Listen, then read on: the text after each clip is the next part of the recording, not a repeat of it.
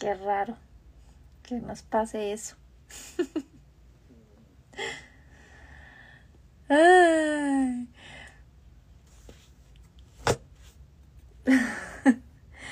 ¿Por qué cuando está más bueno se va?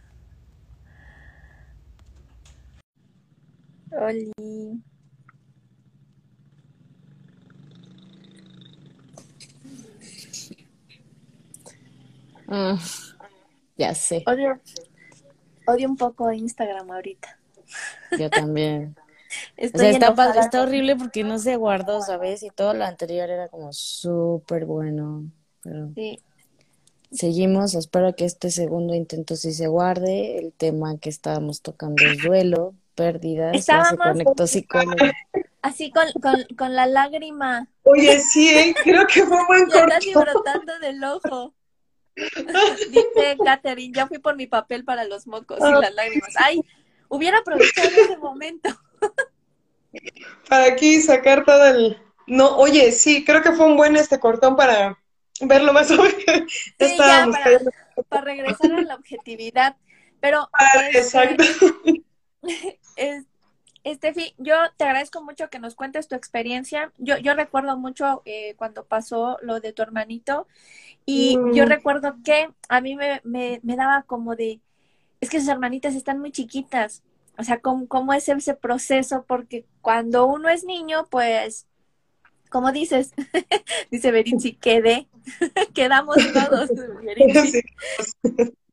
Cuando, cuando uno es niño, pues te cuentan lo que te quieren contar y piensan que no te das cuenta, piensan que, que los niños, pensamos que los niños son tontitos y que los puedes engañar y los niños son bien vivos, son bien percep o sea, tienen una percepción muy grande, se dan cuenta del entorno, de lo que está pasando en su casa y este, y pues obviamente las emociones ahí están. De hecho, siempre nos concentramos tanto en el duelo de los adultos que muy pocas Mm. veces nos concentramos en el duelo de los niños, que es, es diferente, porque aparte de todo, pues tú como adulto tomas hasta tu decisión de cómo llevar tu duelo. Como decías, ¿quieres agarrar la fiesta? Pues hay gente que va el- y en el duelo agarra la fiesta, hay gente que se encierra, pero un niño lo pones a hacer su vida normal y órale, arreado para todos lados, porque él, está bien, él no entiende. Claro. Sí, claro. Fíjate que este, eso que comentas también es bastante importante que podamos este, asimilar el, el duelo como es. Y, es, va de la mano con lo que comentábamos, ¿no? La empatía. Eh, se minimiza como, ok, es que este, bueno, y, y sabes, que se minimice con intención. Yo creo que también quien lo vive es como, está apenas estoy sobreviviendo yo y, pues tengo más chiquitillos o tengo, no, ¿sabes?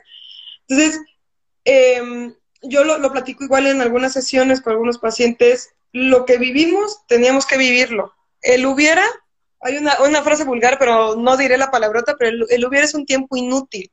Entonces, es que esto es que si no hubiera hecho esto, es, es que si, y realmente no hay, no existe, no, no puede, ¿no? Entonces, eh, sí es como que muy importante, o sea, normalizarlo, porque no, es que no, no hay que hablar de muerte, es que, y, ojo, no estoy diciendo en otro sentido, o sea, la muerte es parte de la vida, entonces, de la, de la tierra somos, de la tierra regresaremos, ¿no? Como, en la medida de lo posible, eh, en, en psicología, en la teoría se dice eh, que no, o sea, las, las, las cosas como son, es que se fue al cielo y literalmente un niño más chiquito asume, ok, está en el cielo cuando baja, ¿no? O es que se fue, o peor, es que se fue de viaje, ok, y te quedas con esa ansia y ese estrés tan chiquito, porque sí, también los chiquillos viven ansiedad, viven estrés, dependiendo del contexto en el que se desarrollen. Entonces de repente te quedas como en la espera y ¿qué pasa? Queda un adulto con estas heridas de abandono, con necesidad de, ¿no? El afecto por no tener como que esta libertad de poder decir, o sea, los niños tienen tanto el derecho como los mayores de decir, bueno, está pasando esto, obviamente en su lenguaje. No les vamos a hablar, ay, el duelo, eh", o sea, no, no, no lo van a percibir, pero sí en su lenguaje es importante también sobrellevarlo como familia. Este, lo que te decía, ¿no? A veces se estigmatiza. No, no hay que hablar de eso. Este, cada quien lo está viviendo a su forma, nos encerramos. Y el duelo inclusive puede ser una forma de acercarnos a nuestra familia. Todo tiene un propósito, eso sin duda alguna, tiene un porqué. Y, y a veces, como siempre, porque somos así los seres humanos, es como valoramos lo que ya no tenemos. Y una de esas cosas es una pérdida de un ser querido. Entonces, las cosas que llegamos a compartir las percibimos el triple, porque recordamos, y esto pasa también en las separaciones este, amorosas, recordamos los momentos donde fuimos felices.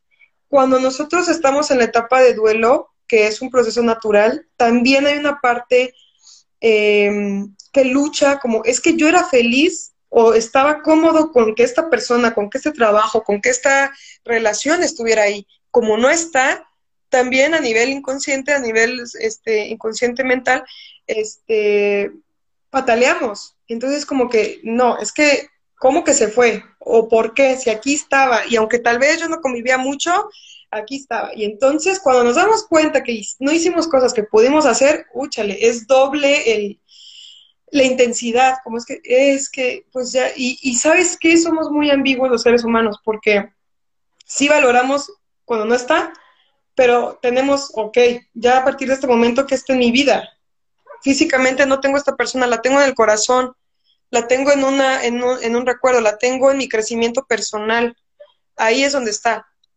¿Y quiénes están en mi vida entonces actualmente? ¿Por quiénes sí puedo mejorar?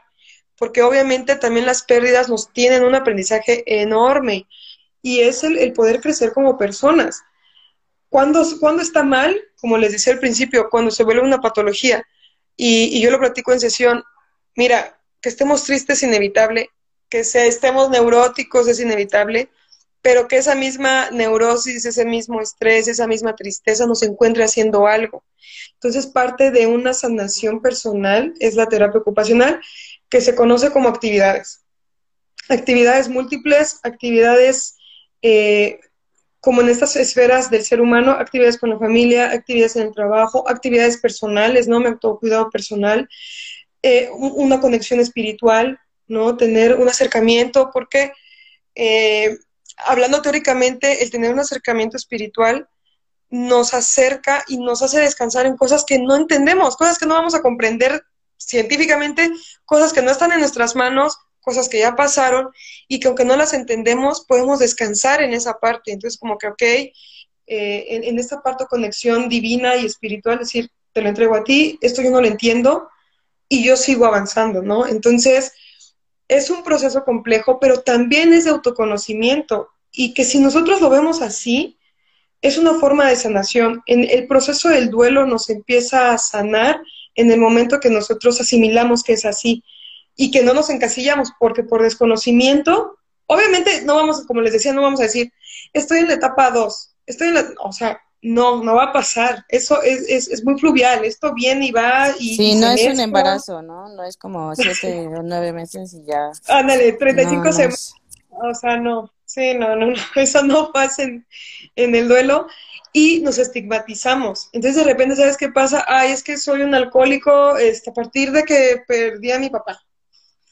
Y tal vez estaba yo en un proceso, pero no me encasillé y también es cómodo, porque ojo, en, el duelo pues vamos a tratar de buscar una zona de confort y si nosotros no vemos que es importante sanarlo, nos podemos quedar ahí, ¿no? Que, que de eso empiezan las patologías. Eh, la depresión no es necesariamente que brote de un duelo, o sea, esto ya es un poquito más orgánico, pero ayuda, ayuda un duelo y si nosotros no nos empezamos a activar, nos podemos estancar. Entonces, eh, es integral. Es, eh, hay, muchas formas de, ir sobrellevando una pérdida, sublimarlo, escribirlo, cantarlo, colorearlo, hacerlo un cómic, este, ir a terapia, este, es, es irlo sacando, porque como bien decías, Maye, es, las emociones son como el agua y entonces como que lo estás llenando del grifo en un vasito, se va a desbordar y por algún lado sale. Entonces, hay muchas expresiones, muchas formas de hacerlo y también eh, en los procesos que sobre todo no, no es como que a la primera lo vamos a ubicar, no es como que, ok, tengo que sanar y vamos, o sea, no, suena fácil, no lo es, pero en la medida que vamos pasando estos, estas etapas, irlas asimilando y abrazarlas. O sea, hoy me siento de la fregada, hoy me siento insoportable y lo reconozco, lo, lo, sublimo, que es una forma como de expresarlo, y mañana yo sé que aprendo algo de hoy. O sea, yo hoy reconozco que qué me dolió más, me duele, hoy me estoy dando cuenta que la presencia de esta persona que no está me duele mucho que tal vez lo que él hacía o ella hacía para mí eh, era significativa en mi vida. No está. Y ahora yo tengo que generar herramientas para poder lo que tal vez yo delegué, porque a veces delegamos eh, emociones, delegamos sentimientos, delegamos cosas que nosotros tendríamos que generar, se las dejamos a otra persona. Entonces de repente, ok, era la persona sentimental, era la persona que me acuerpaba, no está, me toca acuerparme a mí. Porque al final del día, amamos a nuestros seres queridos, amamos a las parejas que tal vez están o ya no están, pero al final, ¿con quién nos quedamos con nosotros? Y pareciera que no, a veces este, llega en terapia a decir, es que no sé quién soy, es que no me conozco, no. Sí sabemos quiénes somos, no prestamos atención, es diferente y es nuestra responsabilidad por nosotros empezar este autoconocimiento. Si yo no me conocía ayer y a partir del duelo estoy empezando a conocer que tal vez soy una persona, lo empiezo a trabajar. No es fácil, pero son estos pequeños podemos ir construyendo poco a poco.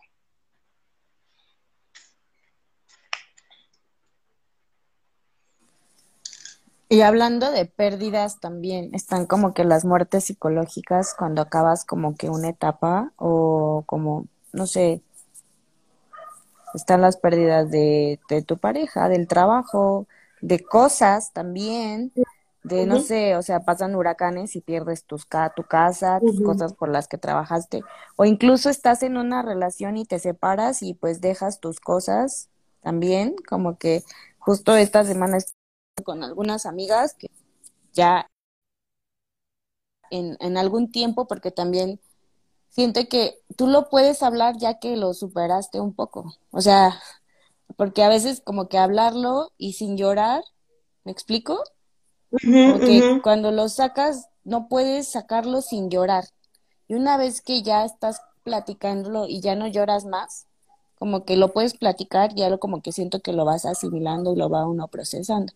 Entonces ya estas amigas que hace tiempo pasaron por esta separación apenas ya pueden como platicarlo más y hasta hacer bromas de esto, ¿no? De que pues se quedó con mi lavadora y mi refri y se quedó con las cosas que yo compré para la casa cosas así que en serio pues no, no lo superaban como que al principio, ¿no? Porque pues el shock de perder a la pareja, perder la casa, cambiarte de ciudad porque también perdiste las cosas, o sea, estas muertes psicológicas que terminas una etapa de, de tajo y empiezas otra, ¿no? Como que otra temporada en tu vida en, en otro punto.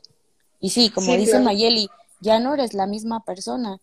No, no eres la misma, o sea, no, no, nunca vas a ser la misma persona, menos después de un dolor tan fuerte.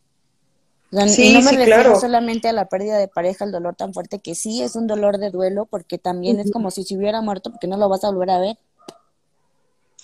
Y que compartes mucho poco tiempo de tu vida, porque también aunque hayas pasado dos meses, pero al final del día son pérdidas, son separa o sea, estás separándote de algo, con, hiciste una conexión íntima, ¿no?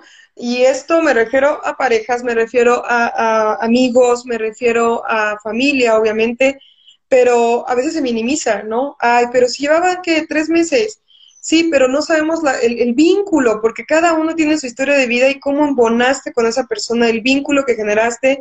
Obviamente, vivir con alguien pues, es ya más complejo, pero es, conlleva todo, porque es una historia que construyes con alguien más y la separación es un duelo. O sea, todo tipo de separación eh, física, emocional, psicológica, bueno, que en sí pues va a ser siempre un desprendimiento, va de la mano las tres, se desprenden completamente.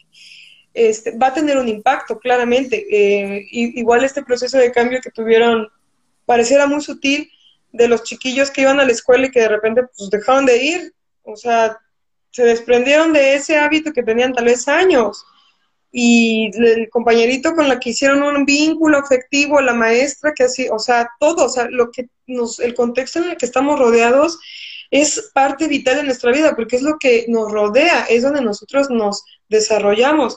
Entonces, por ejemplo, también se minimiza, o, bueno, no vamos a etiquetarlo, pero se, se ha comparado, por eso es que yo decía al principio, no es que vamos a comparar qué dolor pesa más que otro, eh, la pérdida de alguna mascota, ¿no? Que se vuelve un vínculo muy importante para una familia que tal vez viene no a llenar, porque eso también es importante. Cuando perdemos algo, sabemos que era un hueco, o sea, es que ¿quién va a llenar ese hueco? No, es que nosotros metimos, pusimos una cosa, una persona, personas, trabajo en un espacio que vitalmente yo lo tengo que llenar, pero como lo coloqué y lo emboné perfectamente, obviamente cuando sale de ahí, híjole, es un impacto y es como, ¿y qué voy a hacer? ¿Y cómo lo voy a hacer? No voy a poder. Entonces, es sano como reconocer también la reacción que tenemos ante las pérdidas, ¿no? Desde el trabajo hasta un celular, por ejemplo, ¿cómo, cómo yo reacciono o hiperreacciono? Porque esa es otra qué cosas yo estaba sustituyendo con esto. O sea, este, hablando en una situación material, ¿no? Una pérdida de una situación material. Obviamente cuando le echas, pues, te compras una casa o un carro y le echaste todos tus ahorros y fueron muchos años y se pierde, claro, se te va todo el esfuerzo, ¿no? O sea, lo que, lo que tenías no palpable y estaba reflejado y lo pierdes, pues claramente que duele. Pero cómo es que también sería importante empezar a ver cómo reaccionamos o hiperreaccionamos porque todo proceso es doloroso, pero como yo les decía, que este mismo dolor nos encuentra haciendo algo, qué tanto yo me encasillo, qué tanto para mí era una zona de confort o era, pues sí, una parte que yo delegué a algo o a alguien y qué tengo que trabajar para mí, ¿no? ¿Dónde debo yo empezar a trabajar? Entonces, eh, sí, la verdad es que también aquí es automáticamente, es como la suma, depresión, este, duelo más pérdida igual a resiliencia. La, la, mm, el objetivo de una pérdida es la resiliencia. Y la resiliencia es aquello que nosotros podemos, eh, cómo nosotros afrontamos una situación adversa y qué, cómo, cómo reaccionamos de manera positiva. Es decir, hay una metáfora que habla como de una esponja que la llenas de agua y si la aplastas, regresa a su forma. Entonces, hace cuenta que es una pequeña metáfora acerca de la resiliencia. ¿Qué tantas veces la vida nos apachurra? Híjole, impresionantemente. Hay algunos apachurrones más fuertes que otros, pero ¿qué tantas veces regresamos a nuestra forma o transformamos? Y no nos vamos a dar cuenta lo que, los capaces que podemos llegar a ser hasta que tenemos que pasar la adversidad. Esa es la, la, parte mala para llegar a ser resiliente. Tenemos que pasar la adversidad para darnos cuenta qué tan fuertes somos, qué tanto podemos llegar a lograr hacer y cómo la adversidad la tomamos. La tomamos como algo, eh, pues inclusive poético, ¿no? Decir, bueno, esto está pasando porque es parte de la vida, tenía que ser, terminó su ciclo, culminó su tiempo en mi vida, agradezco lo que aprendí, lo que obtuve, lo que ya no tengo y sigo adelante. Y obviamente no seguimos adelante siendo las mismas personas. Entonces, si lo tomamos así, que obviamente en el proceso hasta de decirlo es, es doloroso, es, es parte de ir soltando poquito a poquito, crecemos abismalmente. Vemos, no es que como que la vida va a ser como tú la veas, sí, pero también es como nosotros actuemos conforme lo que tenemos. Es que si yo hubiera tenido más tiempo, es que si hubiera tenido, ya lo que fue, fue. Y eso es importante asimilarlo también. No, no sirve de nada reprocharnos ni reprochar, porque esa es otra. Empezamos a ser responsables a otros de nuestra responsabilidad emocional. Si yo me siento de la patada hoy, estoy viviendo mi duelo. No puedo forzar a otro que me haga sentir bien o que se ponga a la par que yo porque cada quien está viviendo su proceso. Entonces pasa también eso cuando hay, rupturas eh, de noviazgo, que de repente pues uno lo vive horrible o, de matrimonios, ¿no? Horrible, y a otra persona al mes lo vemos ya con otra relación, y entonces bueno, ¿por qué no está sufriendo como yo estoy sufriendo? cada quien vive su duelo de manera diferente y cada quien tiene su proceso de manera diferente. No podemos decir que no van a pasar un proceso, claro, pero somos personas individuales. Entonces, em, en esa parte hay que, en vez de, seguir viendo como, es que ¿por qué no hacen por ahí? Porque también hay otra. Cuando estamos en duelo, caemos en la victimización. Es que no saben lo que yo sufrí, es, y sí, o sea, hay cosas muy fuertes en la vida que pasamos pero la única persona que va a estar a cargo y responsable de cómo subsanarlas vamos a ser nosotros mismos. Entonces no podemos seguir delegando como este mecanismo de defensa de, no, mejor en vez de ver que tengo que trabajar de mí, prefiero seguir señalando a los demás y que se compadezca. Y entonces nos estancamos y podemos echarnos cinco o seis años extrañando al exnovio o la exnovia y ok, lo podemos recordar de manera sublime, de manera tal vez no tan agradable, ¿no? Este, dependiendo cómo acaban las cosas, pero no define mi vida. O sea, actualmente yo estoy en esto.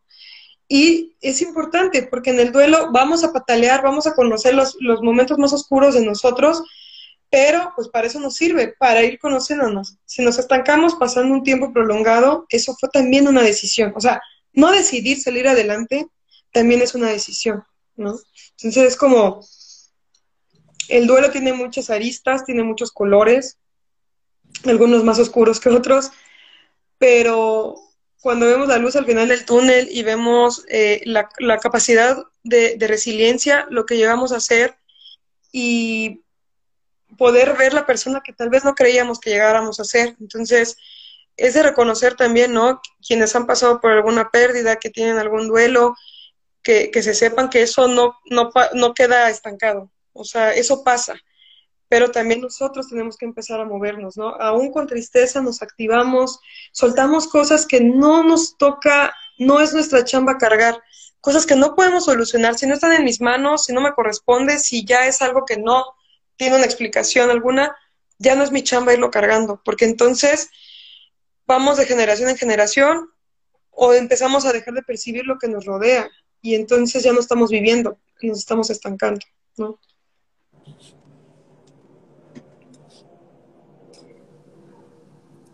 Bueno, voy. Échate el balón. Bueno. Este, oye, pues siento que pasa mucho, por ejemplo, cuando terminas una relación, que empiezas como a enfrentarte, el que, a preguntarte qué pasó, ya sabes, empiezas a analizar la situación porque lo hacemos, mentalmente nos desgastamos horrible pero empiezas a analizar como dónde la cagué o qué hice mal o el otro, o señalar y empiezas también, pues vas a terapia, empiezas un trabajo interno, empiezas a ver que pues tu relación era de codependencia, que realmente habían varias señales desde hace mil años y que si te pones a observar era como, güey, desde que nos conocimos fue así, ¿no? Y de que me decía estas cosas y yo no lo escuchaba, o sea, yo quería seguir viviendo en mi fantasía y en mi en mi relación ideal y en, en, mi, en mi sueño, ¿no? En mi... Pero, o sea, lo vemos, pero no lo aceptamos y queremos seguir ahí. Entonces, cuando, te, cuando la pareja decide irse, digamos, y terminar la relación, pues tú te quedas como chiflando en la loma y te quedas así como, eh. o sea, sabías que estaba mal, pero nunca tuviste los huevos de decir, me voy y termino esta relación porque me estoy haciendo daño hasta que la otra persona se va. O sea, te, te fuerzan, te forzaron a salir de esa relación, no fue como porque tú decidiste, porque pues tú estabas cómoda, empiezas a trabajar en ti y eso es como lo que dices, me, o sea, no, lo que, la, lo que estabas comentando hace rato de que hay, sales diferente de la tormenta. Pues sí, porque ya trabajaste como más contigo, siento, si, si lo trabajaste, si te diste cuenta como este tipo de, güey, pues yo traigo una herida de abandono, traigo una herida de rechazo, traigo una herida de tal cosa y pues generé codependencia con mi pareja, le cargué todas estas emociones encima, lo hice responsable de tal tantas cosas, de hacerme feliz, de que él tenía que hacerme sonreír, de que él tenía que enamorarme, de que él, o sea, también tú le pasas a tu pareja y pues la pareja tampoco es responsable de hacerte feliz ni, ni de sanar tus traumas, o sea, somos responsables nosotros. Sí. Entonces, te tiene, a veces como dices, todo tiene un propósito, ¿no? Tienen que pasar ciertos golpes en la cara para despertar. y para voltearnos a ver, ¿no? Y también tengo amigas que me decían, odio mi trabajo, odio mi trabajo, madres, las, o sea, las fueron y dicen, no mames, ahora sí extraño mi trabajo, valoro mi trabajo, sí me gustaba, pero no tanto, pero no sé qué, pero me aguantaba, pero me pagaban bien, pero, ay, entonces yo, yo güey, pues es tu oportunidad de descubrir qué realmente quieres, o sea, todo, todas las, siento que son oportunidades de descubrirse, ¿no? De descubrirte a ti saliendo, luchando por ti, como cuando caes a la alberca y tienes que salir para arriba a respirar, si no te la ya no la cuentas, o sea, pero tienes que salir a respirar por ti. Claro. Fíjate que igual y, aunando lo que dices, y es bien cierto, o sea, el ejemplo de, darnos cuenta que lo que teníamos pues no era tan malo y a la mera no. Este ejercicio de la gratitud, ¿no? Eh, yo tengo un, pequeño ejercicio que, lo, lo, implemento con los pacientes, actualmente ya lo implemento conmigo, eh, como cada día, ¿qué agradeces de ese día? Por ejemplo, o sea, ya te vas a dormir, ¿qué agradeces de ese día? ¿Y qué te reconoces que hiciste bien? Entonces, al final de la semana los lees y bueno, dices, ok, tal vez este día me sentí la patada, sentí que no serví, sentí que el trabajo estaba horrible, no quería nada, pero pues hice una cosa bien y agradezco que pues, no sé, el olor del café por la mañana, ¿no? O sea, que tengo la capacidad de percibir entonces, e, ese tipo de ejercicio sirve tanto para la gratitud como de asentarnos en, en el presente, en la realidad. ¿Cuál es nuestra realidad ahora? Ok, anhelo y extraño un chorro las personas que estaban antes conmigo, la amistad que tenía de años que ya no funciona y que pues ya lo más sano fue desprendernos, este, la pareja que pues hubiera querido que estuviera en mi vida ahora y pues ya no está, pero ¿por qué? Ok, ¿qué tienes tú ahora en la mano? ¿Con qué puedes tú salir adelante hoy? no estamos viendo si hubieras hecho esto, no estamos viendo si mañana al hacer otra cosa puedes lograr. O sea, hoy, ¿qué tienes? ¿Con qué cuentas o qué herramientas personales tienes para hacer lo que quieres, para lograr lo, que quieres y sobre todo, cómo vas a sobrellevar tu día a día? Entonces, al enfocarnos con el presente también baja la, intensidad de ansiedad de un, de un a poder desprender poquito a poquito en una etapa de duelo y poder asentar, ok, por estar enfocada en esto, no percibí lo que tenía aquí, por estar enfocada en esto, no desarrollé estas habilidades y entonces es empezarnos a dar cuenta, ok, bueno, me enfoco por bienestar personal porque entonces sobrepensamos. Y era lo que les decía, que eh, qué diferencia hay, por ejemplo, de una relación, no sé, cinco o seis años que termina y a los dos años, no sé, una de las partes vuelve a hacer su vida, la otra no, ¿qué diferencia hay? Y no digo que porque inmediatamente tengas una relación significa que sea bien, también cada, como yo les decía, cada duelo o separación tiene su tiempo, pero ¿qué pasa? Que si yo obviamente tengo mi energía enfocada en es que por qué fue, por qué se fue, si, si le hablo y si lo estolqueo y si le pregunto cómo va su día y si nos o sea, no soltamos, si realmente literal estamos apegados y no soltamos esa cuerda, Van a pasar 10 años y vamos a seguir igual. Entonces, el tiempo nos ayuda, pero le echemos una mano. O sea, el tiempo sana y cura, pero también le echemos una mano, porque solito el tiempo va a ser su chamba, que es que pase, ¿no? Y si nosotros nos cachamos dos, tres años con esta mm, cierta obsesión o esta falta de desprendimiento, es porque hagamos un análisis. ¿Dónde está mi energía y mis pensamientos el día de hoy? ¿Está en algo que ya fue? ¿Está en algo que no sé si va a ser? y no está en mi presente, entonces es un buen momento para decir, ok, y fíjate que es como la ley de la atracción, mientras más nos enfocamos en nosotros, las cosas se van acomodando. Que nos vienen trancazos, pues sí, eso es parte de la vida, pero se va acomodando también al, al, al revés de tener que estar esperando, es que si, si viene hacia mí y es que si me habla y es que, o sí, o sea, es como buscar chamba y estar sentados, pues no va a llegar. Entonces, eh, yo creo que mucha parte también de eso es, es como este ejercicio de gratitud, de enfocarnos también donde estamos, de parte de un desprendimiento sutil, ¿no? Ok, esta persona no está en mi vida, este trabajo, estas relaciones ya no están en mi vida. Si tal vez en ese proceso también reconocer los errores. Yo obré mal, yo hice esto, suelto, perdono, me perdono, porque también esa es otra cosa tal vez sea como sea, a veces los desprendimientos son muy sutiles, muy gentiles, otras veces son muy violentos. y si el proceso, pues como bien decías, ¿no? Este, cuando hay un desprendimiento, una, una ruptura una relación, no es la culpa de uno. O sea, es pareja la responsabilidad. Y entonces como decir, bueno, eh, hice mal, pido disculpas, y si no me perdonan, esa es la chamba de ellos. Yo ya hice este ejercicio de perdón, pero sobre todo de un autoperdón, de disculparme y perdonarme y decir, discúlpame, este, Estefanía, por tal vez haber obrado de esa forma. Hoy me estoy dando cuenta, es esta parte de la autodirección, de la autoinstrucción, es también una parte de sanación, porque si estamos esperando, ay, es que no, no me ha perdonado o es que no lo he perdonado, pues miren, el, no perdonar no le afecta al de enfrente, nos afecta a nosotros porque no seguimos con el buchecito de piedritas. ¿no? O que estás esperando así de que hasta que me venga a perdonar, me va a pedir perdón, voy a avanzar. O hasta no me ha venido a pedir perdón. Estoy, ay no.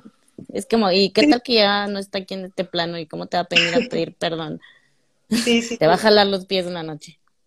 Así, o sea, exacto. Entonces, eh, ¿por qué? Porque es una forma de hacer responsable a las otras personas es que yo estoy sufriendo mucho porque pues ya es, esta persona me hizo mucho daño y no lo voy a perdonar. Y si viene, pues sentados nos vamos a quedar esperando.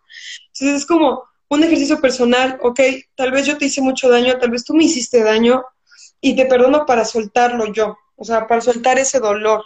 No hacerte un favor, no hacerles un favor, es para mí, para poder sanar esas heridas, porque a veces eh, dentro de estas pérdidas, que a veces son un poquito eh, escandalosas en cuanto a relaciones interpersonales, eh, se refuerzan, o sea, traemos heridas de la infancia, traemos esquemas maladaptativos desde chiquitos, caemos en ciertas relaciones de pareja, matrimonio, amigos, lo que sea, y se refuerza. Entonces, cuando hay una ruptura de ese tipo de relaciones, se intensifica ese, ese duelo, es como que es que era mi persona, o es que era, y es que lo que me hizo, ok, ¿por qué tengo esta intensidad también? es una separación, es una ruptura, pero ¿por qué tengo dos, tres años con lo mismo?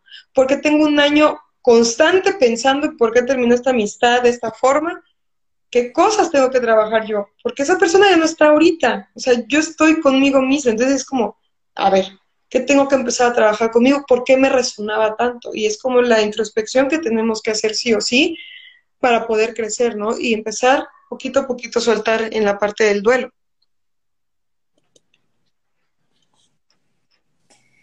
Pues bueno, para ir finalizando, porque...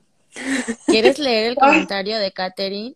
Sí, de, de hecho eso, eso iba a ser, este, Katherine nos dejó un comentario que si me ah, la quiero llorar desde hace rato. Dice Katherine, hablando del, del duelo y de los niños, dice, justo con las fechas que acaban de pasar, le expliqué a mi hijo de cuatro años que su hermana Vicky falleció por un problema en el corazón.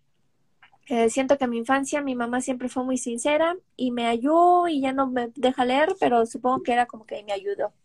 Sí, pues. Este, pues. Nada. los, pues es que eh. los procesos de duelo es, es que son, son individuales, como decías, este, sí hay etapas que pues se reconocen y porque obviamente somos seres humanos y tenemos patrones, pero no todos las tenemos en ese orden, con la misma duración o con la misma intensidad, porque pues somos historias totalmente diferentes. Entonces, cómo vivimos el duelo, cómo lo compartimos, qué nos enseña, qué aprendemos. Me gustó mucho algo que comentaste al principio, que el duelo también te enseña a tener como como desarrollar nuevas habilidades que ni tú sabías que tú podías hacer, que tú podías tener. Cuando en una casa se va el papá y la mamá de pronto tiene que hacerse cargo de todo y descubre que es fuerte. Cuando a alguien se le van los papás, se quedan, se quedan sin papás y tienen que, órale, así de, con el manual que me dejaron a empezar. Entonces, te enseño te enseña muchísimo. Y te mandamos un abrazo muy grande, Katherine. Muchas gracias por compartir. Sí. Sí. Sí, sí, sí, sin duda, este. Y, y sí, como ven, pues cada quien tiene un proceso personal, inclusive hablando de una pérdida familiar, o sea, como dentro de un núcleo familiar, Y sí soy fervientemente creyente de la empatía, hay que practicarla primeramente en la casa, porque pues ahora sí que el, típico mm, hay un hay un este dicho de luz en la calle, faro no, faro en la calle, este candil de, candil de la calle, oscuridad Eso, mira, eso, mira Y, y fíjate que es muy cierto. Me lo dice mucho mi mamá. Mira, no por nada salió el, el dicho. no, y sabes que yo creo que en algún punto todos llegamos a caer en eso, ¿no? Porque la familia nos conoce la cara bonita, pero las sombras y lo oscuro de nuestro ser también. Y no va a haber nadie más que sepa hasta las etiquetas. ¿Por qué? Porque es nuestro primer contacto social y a veces, pues, hasta estas mismas heridas vienen del núcleo familiar, pero eh, nunca es tarde como, estas mismas pérdidas nos ayudan, ¿no? Nunca es tarde como para poder asimilar la historia, o sea, ser empáticos. Mi mamá, mi papá, mis hermanos, ¿por qué, por qué tal vez sobre reaccionan? ¿Qué, ¿Qué, cosa me incomoda o, es un reflejo para mí esta, esta actitud de, algún familiar? que yo tengo que trabajar en mí, porque ahora sí que también el otro dicho, lo que te choca, te checa. Y hay veces que decimos, no, ¿cómo me voy a parecer en esto a, a mi mamá, a mi papá? Pero sí, sí pasa. Y aquí es, sí, es importante como esta, desarrollar la empatía, si, si somos capaces de tenerlo palpable con otras personas, cuando vivimos una etapa de duelo, un proceso así, que es tan íntimo también, cada quien lo vive de diferente forma, entenderlo también. Creo yo que es una parte importante en una familia o te une, si lo tomas de una forma resiliente, o te separa.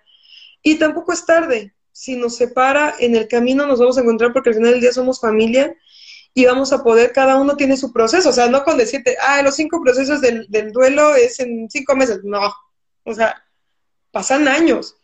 Pasan años y conforme vamos creciendo y vamos viviendo experiencias, vamos a asimilarlo o nos vamos a cerrar. No, aquí no hay, no hay de otra. O sea, o aprendemos o, o nos hacemos bolita, como los, este, ¿cómo se llama? Las cochinillas. Entonces, yo creo que este, es importante desestigmatizar también el duelo. Eh, si estamos viviendo algún proceso donde hay pequeñitos, hablarlo en su lenguaje también, eso es importante. Este, si estamos pasando por algo, también buscar ayuda. No, nunca estamos solos, realmente es que no. Siempre encontramos personas maravillosas y podemos conocernos más como familia, ¿no? Entonces, creo yo que es importante visibilizarlo y, en ese proceso también sentirnos orgullosos que quienes hemos pasado por algo así, o sea, hay, un crecimiento inmedible, ¿no? Siempre, siempre. Si, el día de hoy estamos contándolo y estamos pudiendo platicar, es porque obviamente se pasa por un proceso muy doloroso, pero sobre ese mismo proceso vamos de la mano con alguien. Eso es muy cierto, ¿no? Entonces, eh, y es un proceso personal, es un proceso de autoconocimiento, aprovechar también eso. O sea, tengo, tengo mi lado muy precioso, muy amable, muy lindo, pero también tengo una oscuridad terrible y ok, lo voy a, lo voy a abrazar, porque también estoy hecho de eso, de, de blancos y oscuros. Entonces, reconocerlo también, porque en, en la medida que yo rechazo mis áreas a trabajar, no las voy a trabajar, las voy a bloquear y lo voy a hacer una muletilla en mi vida. Entonces, eh, también esto, el duelo es, parte importante de nuestra vida, es una parte de progreso en nuestra vida si nosotros lo vemos así. Entonces, pues, agradecerles también a quienes nos compartieron igual su experiencia, quienes se han conectado y pues ustedes siempre es, es muy grato, creo que era un tema, es un tema, creo que para cada uno diferente, ¿no? Lo vivimos de manera diferente, es, es un tema que se puede ver hasta controversial, pero creo que si lo vemos de esta manera como es, que es parte de la vida también, eh, lo vemos de una forma como crecimiento. Entonces, pues bueno, agradecerles, creo que fue muy, muy amena la, la charla y los compartires, ¿no? Sobre todo, también eso, este, gracias también por abrir su corazón y pues yo siempre encantada, ya saben. Muchas gracias, Steffi, pero antes, el Carmen te va a hacer una pregunta. Ah. una pregunta. Sí, este, estamos preguntando preguntando a nuestras invitadas. Ah, mira cómo lo vientes. ¿Qué es el amor para ti? Ok. Mm, oigan, eso no se vale, porque me dijeron que yo la pregunta. Yo creo que el amor es la expresión, más que el dicho, la expresión de, em, de una parte de, mía, o sea, entregar una parte de mí hacia algo o alguien. Sobre todo creo que es a alguien o a alguienes, a muchas personas. Es como entregar un pequeño cachito de mi corazón a algo que amo, o sea, algo, algo o alguienes. Entonces, dejo como esa semillita a otras personas. Creo que ese es el amor. Por ahí va. Muchas gracias, Steffi, por estar con nosotras. Muchas gracias a todas las que se conectaron, a todos los que comentaron. Por ahí vi así comentarios de soy amigo de Steffi. Qué bonito. Ah, Qué lindo el apoyo de todo el mundo, de todos los que se conectan y las que se conectan. Gracias por estar acompañándonos. Si pueden compartir el episodio, compártanlo. Va a estar en Spotify. No está, no va a estar completo porque la primera parte nos cortó Instagram lloramos, no, o sea, se siente feo, es una pérdida también que hay que enfrentar, sí, pues, genera frustración, genera enojo, genera así de, hasta tristeza, porque el contenido estuvo bueno, pero realmente es, todo el programa completo, la hora completita que los aventamos ha estado maravillosa, se los agradezco de corazón, también sanamos nosotros con hablar, con expresarnos, con hablar sin llorar, lo vamos logrando. Gracias. Un poquito a poquito. Así es, no, de qué. A ustedes, de corazón, para mí es enriquecedor. Yo creo que crecemos todas también un poquito más. Muchísimas gracias. Nos vemos el próximo jueves. El próximo jueves nos toca programa con Car, este, o sea, solitas. y el próximo jueves también tenemos una invitada muy especial que ya, ya tocó nuestros corazones anteriormente, que es Kiki. Kiki Suárez. Ay, chula. Ahorita estamos este, teniendo a nuestras invitadas que son como, que ya van en su segunda vuelta porque tuvieron un programa muy bonito con nosotros, entonces las estamos regresando. Viendo su corazón. Muchas gracias, gracias a todos. Vamos a dejar el en vivo en, en Instagram. Perfecto, besitos. Bye, Bye. un gusto, cuídense mucho.